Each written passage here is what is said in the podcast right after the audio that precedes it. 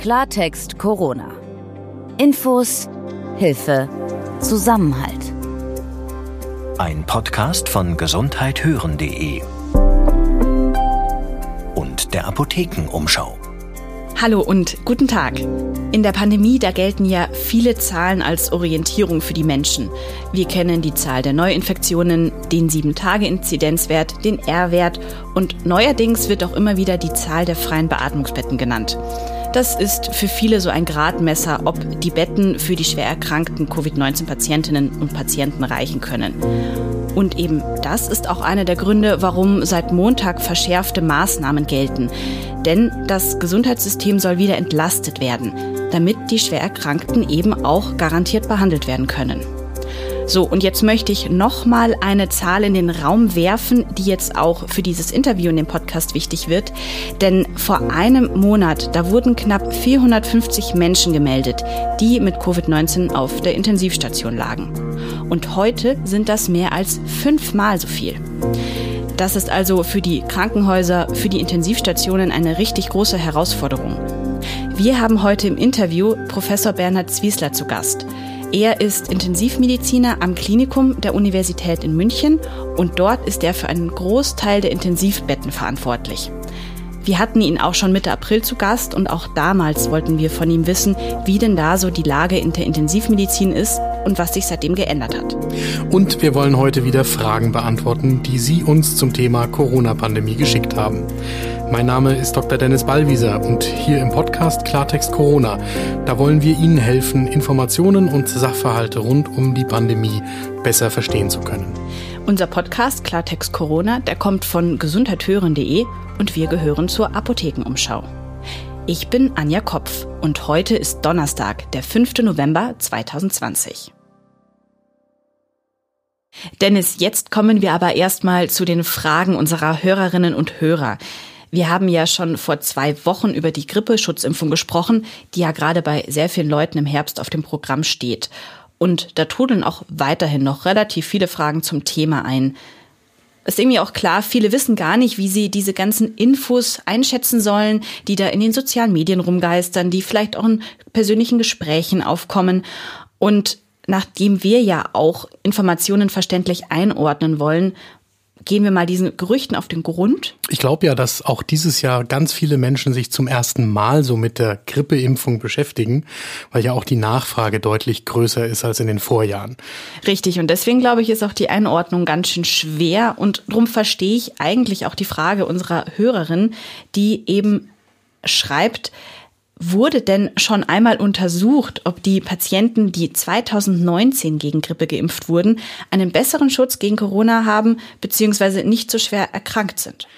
Systematisch ist mir keine Studie bekannt. Danach wären wir jetzt ja auf der Suche, die das untersucht hat. Ich kann mir durchaus vorstellen, dass ganz viele Ärztinnen im Krankenhaus ihre Patientinnen befragt haben, ob sie denn geimpft worden sind im letzten Jahr.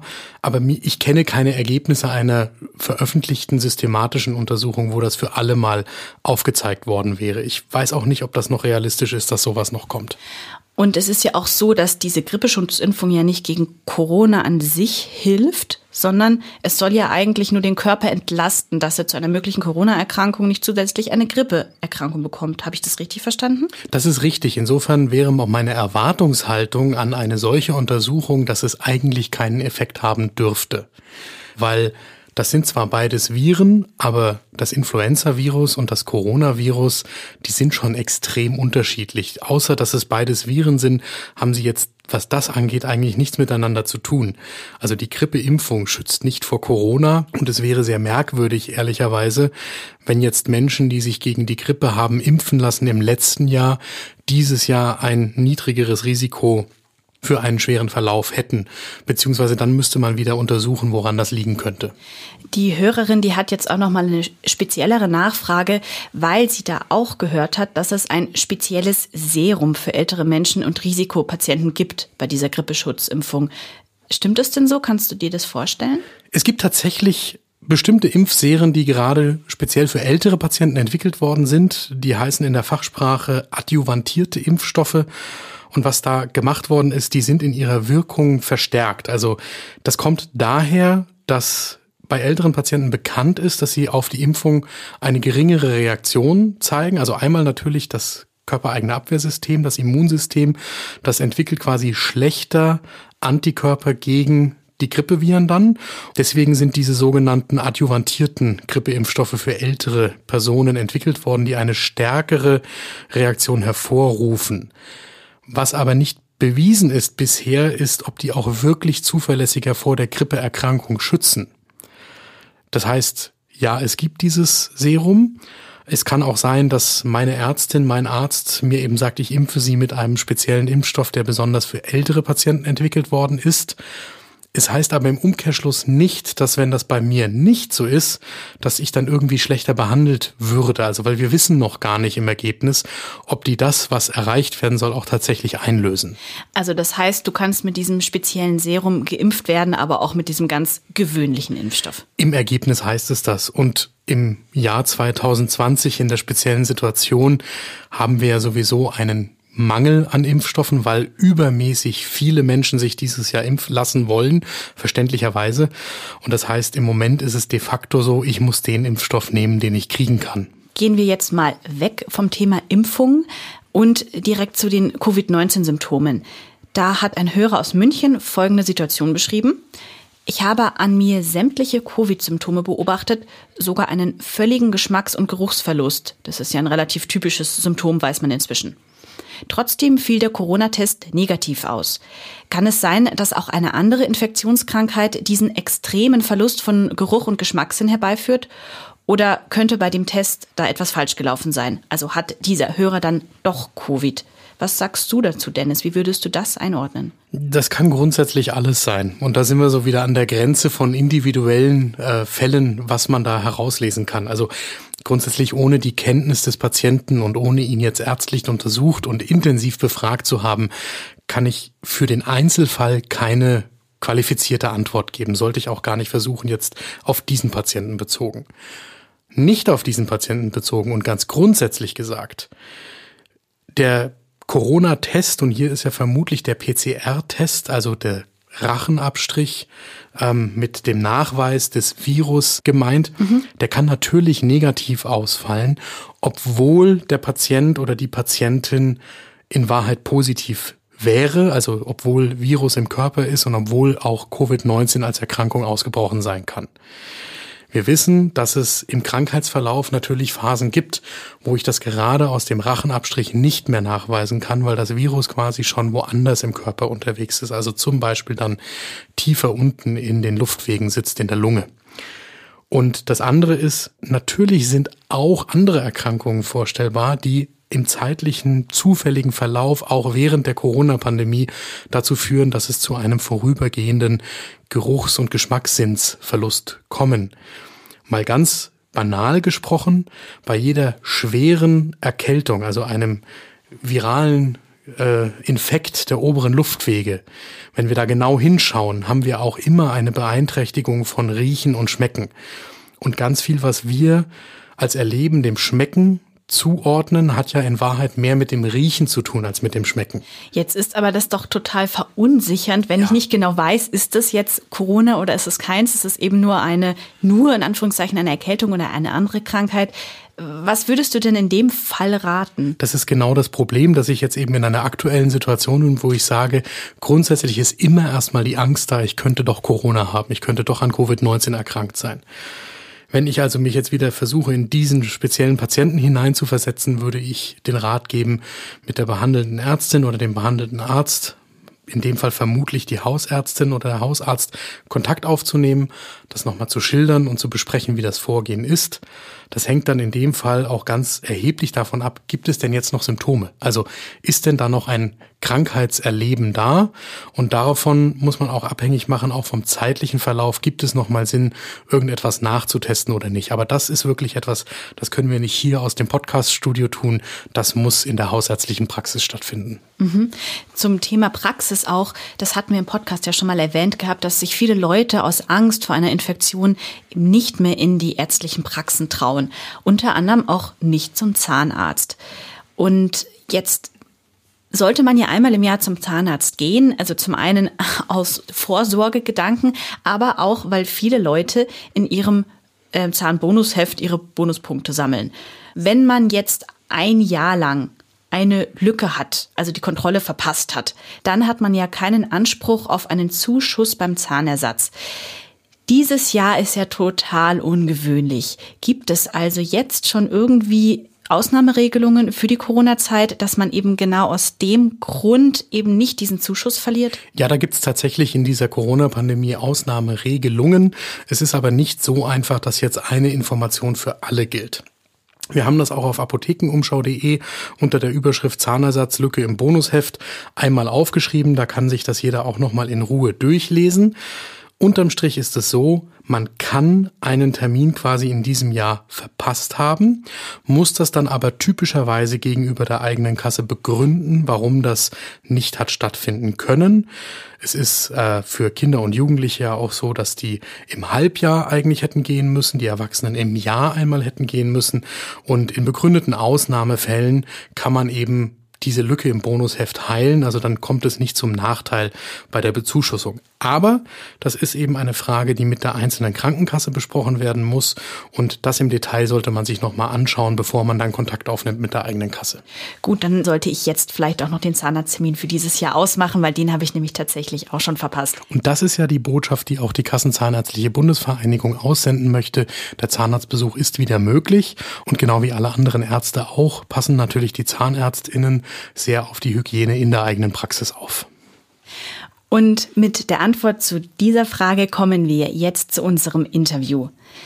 Je mehr Erkrankte es gibt, desto höher ist auch die Zahl der Menschen, die eben schwer erkranken und dann ins Krankenhaus müssen, um behandelt zu werden.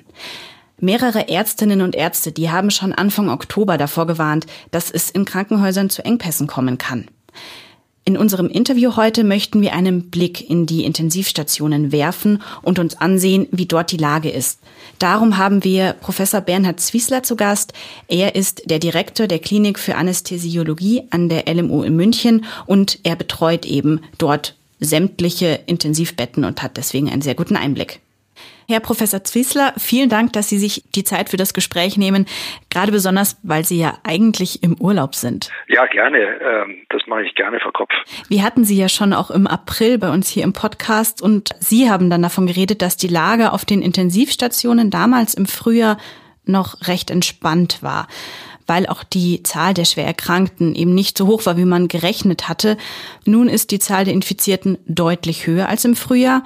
Wie würden Sie die Lage jetzt einschätzen? Der Unterschied zwischen dem Frühjahr und jetzt ist, dass im Frühjahr die Lage in vielen Kliniken in Deutschland auf den Intensivstationen entspannt bis sehr entspannt war und in einigen wenigen Kliniken überhaupt nicht entspannt, äh, nämlich mit Überlastungen hatten diese Kliniken zu kämpfen. Das war ein sehr regionales Phänomen.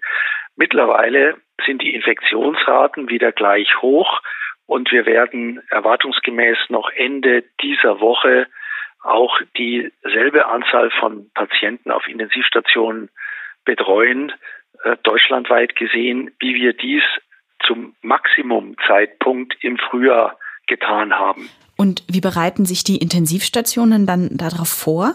Also gibt es irgendwelche Strategien, wie man es schaffen kann, deutlich mehr Menschen zu behandeln, die schwer an Covid-19 erkrankt sind? Eine der Strategien, die im Frühjahr in den hochbelasteten Kliniken gut funktioniert hat und wahrscheinlich jetzt auch wieder funktionieren wird, ist, dass man zunächst mal vermeidet, Patienten, die äh, Erkrankungen haben und die man behandeln würde normalerweise, aber wo man sich die Behandlung auch aufschieben kann. Äh, diese Patienten würden wir jetzt aktuell versuchen, nicht mehr zu behandeln, sondern vielleicht äh, im nächsten Sommer. Also beispielsweise ein Patient, der vorerkrankt ist und eine aber schwere Hüftoperation oder Wirbelsäulenoperation vor sich hat. In der Regel kann sowas warten. Und das würden wir jetzt den Patienten empfehlen, um mit diesen Patienten jetzt nicht die Intensivstation zu belegen und dafür dann eben Kapazität für Covid-Patienten zu haben. Das wäre also jetzt auch der Zeitpunkt, dass man anfängt, Eingriffe auf einen späteren Zeitpunkt zu legen. Oder ist das schon der Fall bei Ihnen? Das ist jetzt der Zeitpunkt, wo man das machen muss, ganz klar. Im Frühjahr war es ja so, dass es zumindest in Bayern die Allgemeinverfügung gab, die quasi elektive Operationen, elektive Interventionen, also all das, was, wo man sich aussuchen kann, wann man das macht, die diese Interventionen und Operationen quasi verboten haben seitens des Staates. Das wurde dann auch nicht gemacht und deswegen hatten wir dann auch relativ viel Personal zur Verfügung.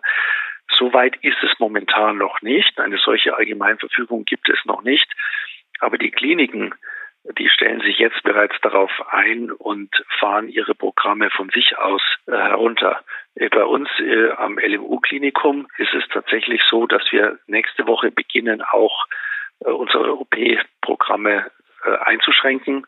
Nicht dramatisch, aber es ist ein Start mit etwa sechs, sieben Operationssälen, die wir stoppen, um das Personal, welches dann im Operationssaal nicht mehr gebraucht wird, also beispielsweise Anästhesieärzte, OP-Pflegekräfte, Anästhesiepflegekräfte, die häufig auch eine Ausbildung im Bereich der Intensivmedizin aufweisen, dass wir die dann auf die Intensivstationen jetzt dann verlegen können ab nächster Woche, die eigentlich vorhanden sind, aber wo es bislang kein Personal gibt. Genau, da sprechen Sie ja eigentlich auch ein Problem an, was ja jetzt auch immer mehr in die öffentliche Wahrnehmung rückt, dass die ganzen freien Betten und auch diese Notfallbetten, die es ja noch gibt, dass die gar nichts bringen, wenn man nicht ausreichend Pflegepersonal hat. Absolut, das ist völlig richtig. Ähm, es war für mich im Nachhinein äh, wirklich interessant zu sehen, dass diese Diskussion obwohl sich der Zustand ja nicht geändert hat äh, im deutschen Krankenhauswesen, diese Situation im Frühjahr als solche nie wirklich diskutiert wurde. Aber auch im Frühjahr war es erstens so, äh, dass alle Intensivbetten auch durch Non-Covid-Patienten zunächst mal belegt sind.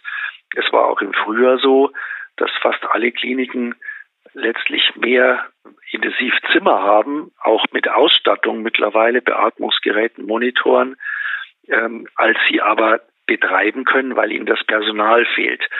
Und diese Diskussion, ähm, dass die jetzt in Gang gekommen ist, ist gut, weil alles andere wäre realitätsfern. Was kann man denn tun, um, um diesen Personalmangel, diesen Engpass irgendwie aufzufangen? Naja gut, es gibt mehrere Möglichkeiten. Die Möglichkeit eins ist, dass wir tatsächlich alles verschieben, was wir nicht unbedingt machen müssen. Dadurch gewinnen wir Personal.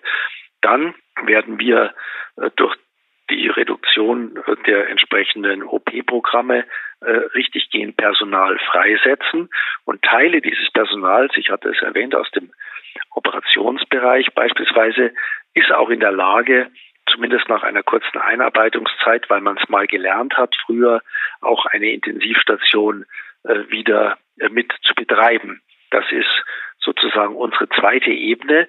Die dritte Ebene, die wird sein, dass der Staat die Grenzen, die Personaluntergrenzen, die es gibt für die Behandlung von Patienten auf Intensivstationen, aufhebt. Was heißt das? Das heißt, dass Beispielsweise die Vorgabe, dass eine Intensivpflegekraft nur zwei oder 2,5 Patienten behandeln darf in ihrer Schicht, aber nicht mehr, um Qualitätssicherung zu betreiben, dass diese Auflage, die jetzt noch gilt, wieder außer Kraft gesetzt wird und äh, es damit auch möglich ist, dass auch Pflegekräfte dann zum Beispiel drei Patienten in einer Schicht oder vielleicht auch dreieinhalb Patienten in einer Schicht behandeln. Das ist natürlich nicht erstrebenswert, weil äh, diese Grenzen haben ja einen Sinn. Sie sollen maximale Qualität und Zuwendung für die Patienten bringen. Aber in einer Krisensituation wird man diese Grenzen nicht halten können. Und wie wäre es, wenn man dann eben auch noch Pflegekräfte mobilisiert, die keine Intensivausbildung haben, die dann einfach sowas wie einen Schnellkurs absolvieren? Wäre das auch denkbar? Genau, das wäre äh, sozusagen die vierte Stufe äh, dessen, was man machen kann, dass man versucht, Personal zu ertüchtigen für die Arbeit auf der Intensivstation, welches dafür aber primär noch nicht ausgebildet ist oder wurde.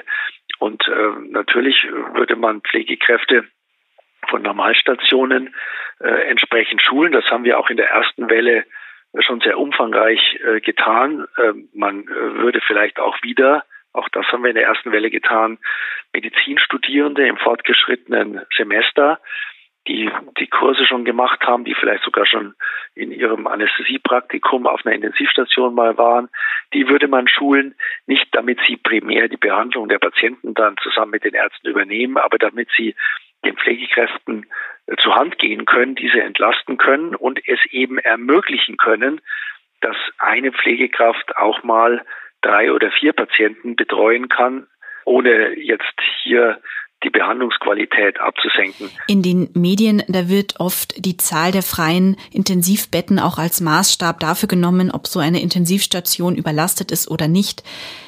Diese Zahl, die erhebt das Divi, die auch mit dem Robert Koch Institut zusammenarbeitet. Allerdings sind das ja auch nur blanke Zahlen.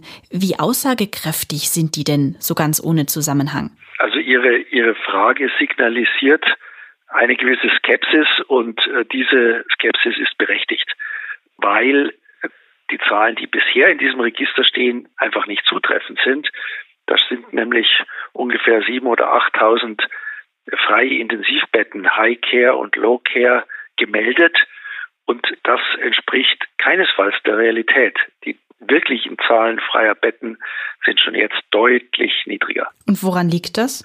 Ähm, ja, das liegt daran, dass äh, die Zahlen auch ohne Covid äh, so nie hätten stimmen können. Manchmal ergeben sich Betrachtungs- oder Rechenfehler bei der Eingabe solcher Zahlen. Ich gebe Ihnen mal ein Beispiel. Am Morgen werden Patienten häufig von der Intensivstation verlegt, wenn es ihnen gut geht, sagen wir mal so um 8 Uhr. Dann sind zwei oder drei Patienten schon erfolgreich von der Station verlegt. In dieser Sekunde sind zwei oder drei Betten auf der Station frei und würden in eine freie Bettenmeldung einfließen. Bei manchen Krankenhäusern sogar schon elektronisch. Da macht es ein System. Was aber das System nicht weiß und die Menschen häufig ist, dass diese freien Betten schon wieder hinterlegt sind mit Patienten, die sich vielleicht gerade im Operationssaal befinden, weil sie über Nacht eine Lebertransplantation hatten, weil sie einen Unfall hatten oder einen herzchirurgischen Eingriff, der notwendig wird.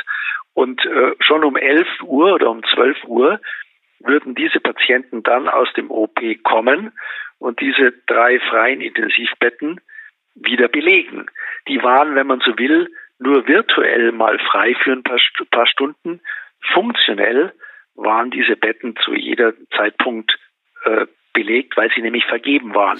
Ich würde jetzt gerne auch noch mal auf die Behandlung der Erkrankten eingehen, denn eine Studie, die hatte sich angesehen, wie viele Menschen mit Covid-19, die ins Krankenhaus eingeliefert werden müssen, dort auch versterben. Und das Ergebnis dieser Studie war, dass ungefähr jede fünfte Person, die ins Krankenhaus kommt, verstirbt. Und wenn die schwer Erkrankten beatmet werden, dann ist das sogar die Hälfte der Personen, die versterben. Wie ist das denn jetzt? Hat sich da die Behandlung inzwischen verbessert? Also zunächst mal äh, zum zweiten Teil der Frage.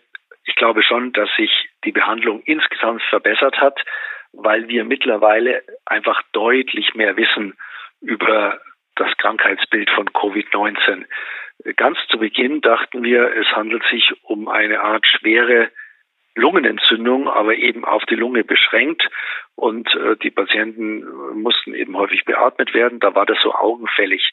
Äh, mittlerweile wissen wir, dass Covid-19 eine Erkrankung zwar auch der Lunge ist, aber eigentlich eine Erkrankung der, der Gefäße, der Zellen, auch die Gefäße ausgleiten. Und die gibt es ja überall. Die gibt es in allen Organen. Die gibt es in der Leber, die gibt es in der Lunge, die gibt es im Gehirn. Und ähm, die Erkrankung dieser äh, Gefäße und damit auch dieser anderen Organe, äh, die zusammen mit der Lungenentzündung oder erklärt den häufig sehr, sehr schweren Verlauf bei den Patienten was wir zum Beispiel ganz häufig gesehen haben, sind Thrombosen und Embolien. Das ist alles äh, Zeichen dafür, dass die zellausgleitende, die gefäßausgleitende Zellschicht nicht mehr richtig gut funktioniert. Und daraus haben wir gelernt, Wir haben gelernt, dass es gut ist, bei schwereren Verläufen zum Beispiel mit Cortison zu arbeiten, um diese Überentzündung, die Hyperinflammation, wie wir das nennen, etwas hintanzuhalten. Wir haben gelernt, dass wir die Patienten deutlich schneller und konsequenter mit Blutverdünnern behandeln müssen, um eben Thrombosen und Embolien zu verhindern.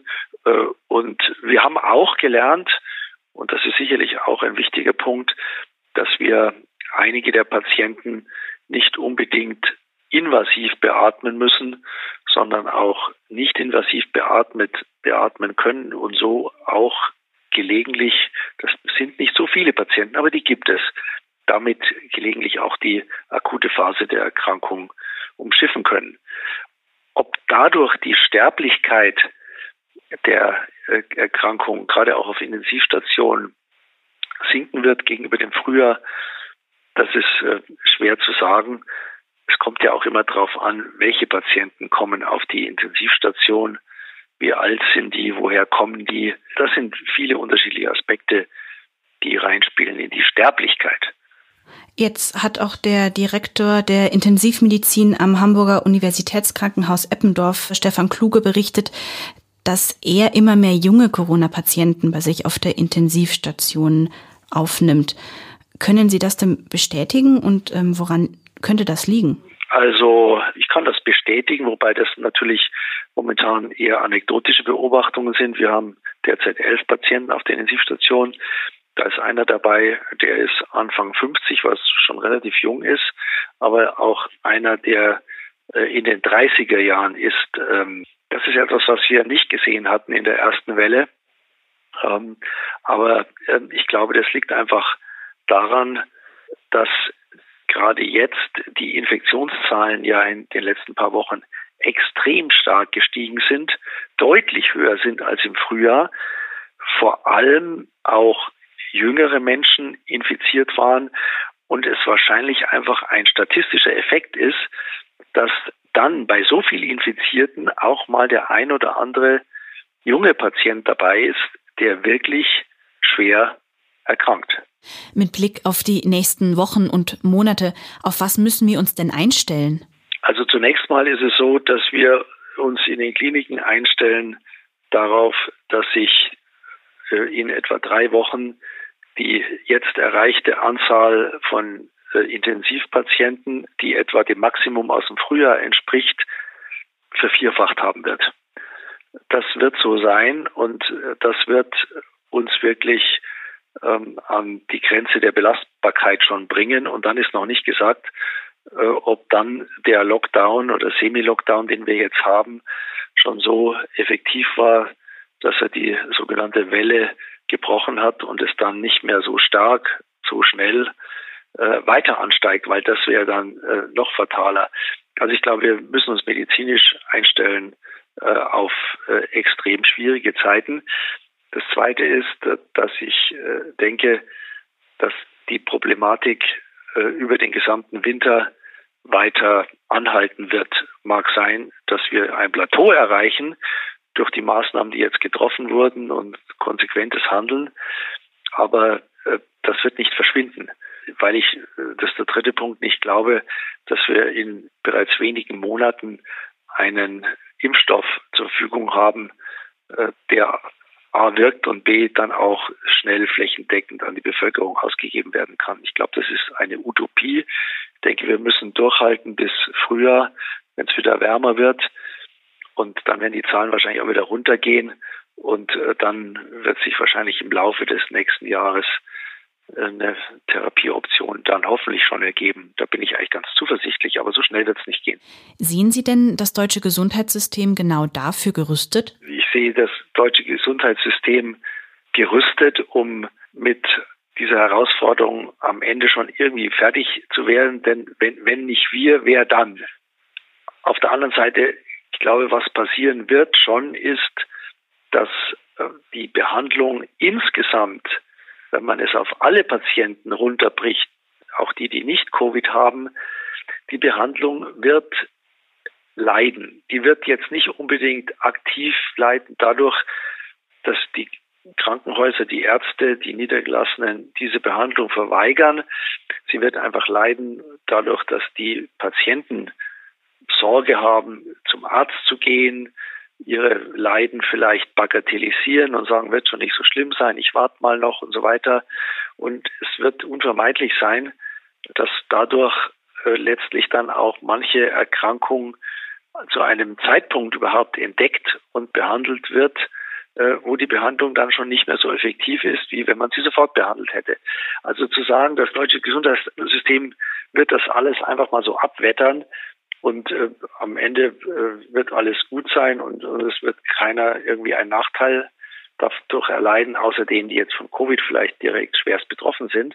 Aber sonst, ich glaube, das kann man nicht tun. Äh, es wird Kollateralschäden geben und wir versuchen halt einfach, die so gering wie möglich zu halten. Herr Professor Zwiesler, ich danke Ihnen ganz herzlich für Ihre Zeit und dieses wirklich informative Gespräch. Dankeschön. Danke Ihnen auch, Frau Kropf.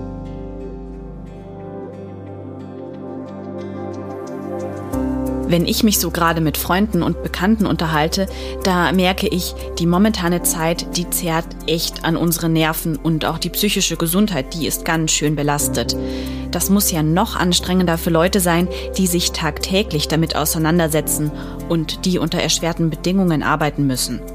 Ein Beispiel dafür sind Rettungskräfte. In Großbritannien bekommen Rettungskräfte hier eine royale Stimme.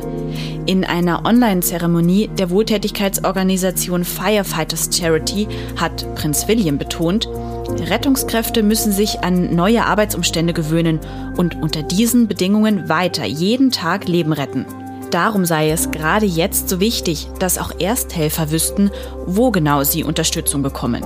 Prince William und seine Frau haben im April zum Beispiel das Netzwerk Our Frontline ins Leben gerufen. Dort sollen Ersthelfende und Mitarbeitende im Gesundheitswesen psychologische Betreuung finden, wenn sie die eben brauchen. Und auch in der nächsten Folge, da geht es um die geistige Widerstandsfähigkeit. Wir haben Dr. Donia Gieland zu Gast.